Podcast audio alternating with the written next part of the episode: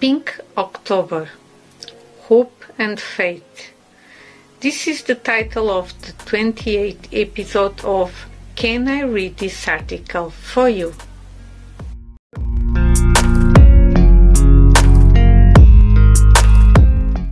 Hello. As I announced on Friday last week in today's article, I'm going to tell you about hope and faith two indispensable ingredients during the process of fighting cancer and in other trials that life offers us. Hope. I speak here of hope as a synonym of expectation that everything will work out in the end. Despite the pain, the, cons- the constraints, and the adversity, better days will come.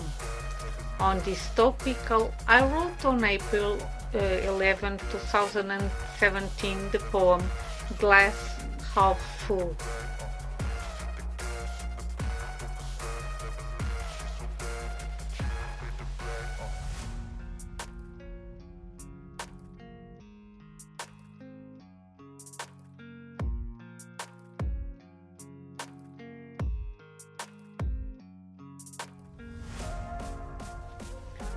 Fate. As far as fate is concerned, it appears here as a synonym of a feeling of belief in something spiritual as a trust and credibility. On this aspect, I also draft a poem on July 24, 2017, and the title of the poem uh, is I Gain Breath.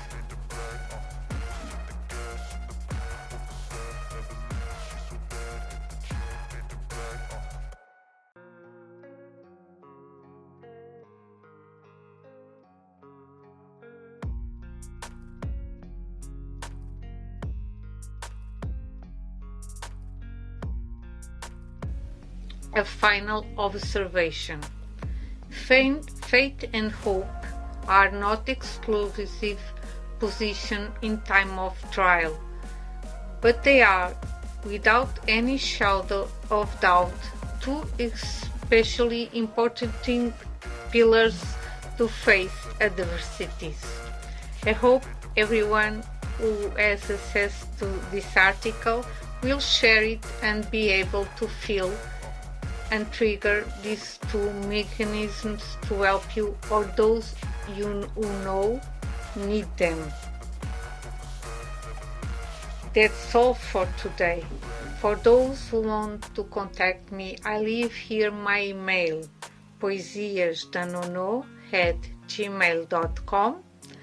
I will return with a new article here on the Nono Poetry blog next Friday available from 6 a.m. onwards. I hope I can count on you. Until then, I will be on social media daily Facebook, Instagram, Twitter, Pinterest, TikTok, since inspire people is my mission.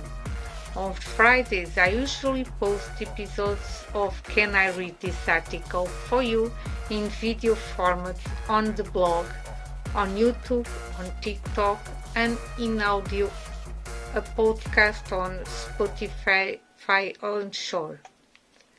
If this article was helpful or inspiring in any way, I appreciate you sharing so that more people can be inspired.